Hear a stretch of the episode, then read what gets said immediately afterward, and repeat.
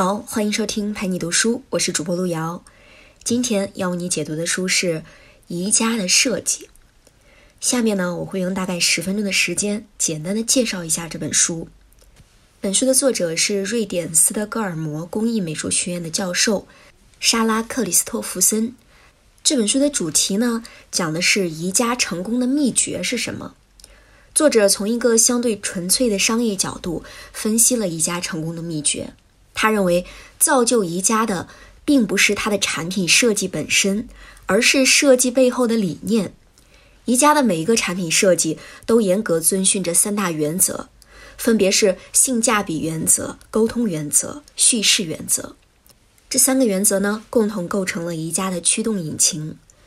那除了产品本身之外呢，宜家卖场设计的用户体验也是宜家成功的重要因素。接下来呢，我们就先来说说宜家是怎么设计产品的。那用过宜家产品的人都知道，宜家的产品功能实用，而且对细节考虑的很到位。但是宜家也有一些设计显得不那么高明。这种水准参差不齐的设计到底是怎么造成的呢？其实这种落差呢，是宜家设计产品时的一个原则导致的。这就是咱们今天要说的第一个设计原则。性价比原则，很多行业的竞争发展到最后呢，其实都是性价比的竞争，目的是为了占领性价比的高地。家具行业的普遍做法是在原料和配送流程上下功夫，去更便宜、距离更近的采购地选购原料；而宜家的做法是把成本控制的环节提前。通过对设计的把控来降低后续的制造、运输、物流等一系列的成本。为了提升物流效率呢，宜家的家具从来不提供拼装服务，他们都被拆成零件售卖，不提供拼装服务。虽然是提高了运输效率啊，但是这会不会降低用户的使用体验呢？那这就要说到宜家在设计家具时的第二个原则了，就是沟通原则。设计的本质是沟通。一件好的设计，必须让人在看到的第一时间就知道怎么用。宜家的家具呢，几乎都满足这个沟通原则。宜家家具基本上分为两类，第一类是拼装特别简单的，第二类是拼装稍微复杂一些的。宜家用最保险的方式，把家具制造的最后一个环节留给了用户。只要人们参与了产品制作的最后一个环节，就会把它当成自己的作品。宜家是先通过提升效率，提高了产品的性价比，然后又把沟通原则巧妙地运用在设计中，让用户获得了物美价廉的购物体验。那宜家是怎么打造品牌的呢？那接下来我们就要说到宜家设计产品的第三个原则，就是叙事原则了。宜家的品牌文化是为人民而设计，也就是制造每一个人都买得起的好家具。在宜家扩展全球市场时，也曾经遭受过产品质量的质疑、抄袭设计的质疑。宜家当时就声称自己就像家具业的罗宾汉，把那些昂贵的只卖给富人的设计加以改良，并且降低售价，卖给懂得享受生活的聪明人。他还提出了“不为富人，只为智者”的口号，而且宜家把自己的品牌紧紧和瑞典绑在一起，抓住一切机会强化自己的瑞典出身。在长期的宣传下呢，人们已经坚定不移地认为宜家就是瑞典的国民品牌，背后有国家信誉的背书，当然信得过。那除了产品设计之外呢？宜家的成功还有另一个关键的因素，就是它的家具卖场设计的独到之处。宜家卖场在设计用户体验上呢，其实就像一场电子游戏。它一共用了三个方法：第一个就是制造沉浸体验；第二个是完成关卡设置；第三个是建立随机奖励系统。我们接下来先来说说第一个方法：制造沉浸体验。其实这也是所有商家的目标。当客户沉浸的时间越长，买东西的几率就越高。宜家的高明之处就在于，它牢牢地抓住了沉浸体验的精髓。沉浸体验的本质呢，不是占领所有的感官，而是占领全部的注意力。我们来看看宜家是怎么占领顾客的全部注意力的。假如把注意力比作一个瓶子，我们就得先把里面原有的东西倒出来，才能装进新的东西。宜家就是用自己的产品把注意力的瓶子填满。它不是一上来就给你看某一件产品，而是一下子就把整个生活空间展现在你面前。这些既丰富又亲切的设置，一下就把你的注意力填满了。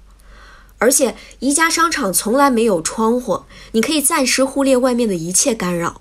商场里面的工作人员也从来不会主动向你推销，毕竟这个动作会打断沉浸式的体验，削减用户对产品和环境的注意力。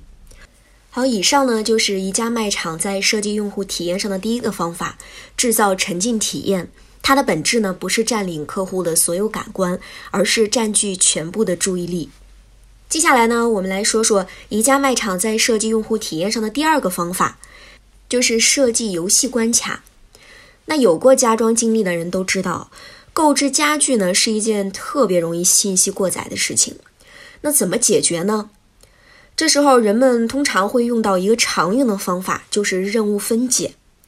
那宜家呢也是通过类似游戏的关卡设置来设计商场里的展示场景的，然后帮用户把一个复杂的大任务拆分成若干容易完成的小任务。宜家按照生活场景来设置展厅，顺序呢就跟自家的住宅差不多。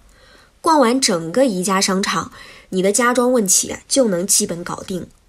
但是宜家商场里面有上万件产品，一不小心就容易看花眼，所以光设置场景还不够，宜家还得为顾客提供足够的装备，帮他们完成这些关卡。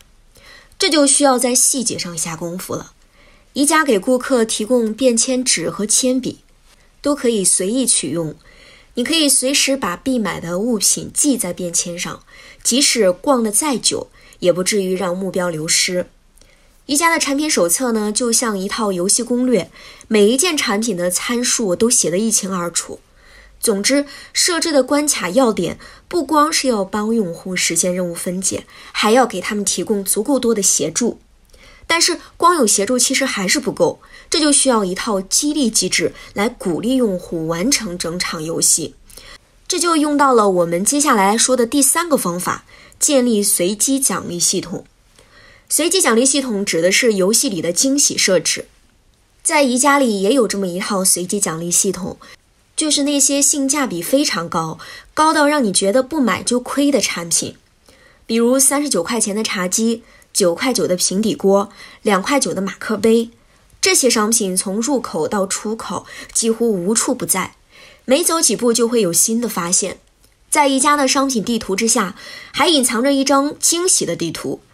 而在这场惊喜的末尾呢，还给玩家准备了一个彩蛋，就是门口的那个只卖一块钱的冰淇淋。这估计是宜家卖的最好的产品之一了。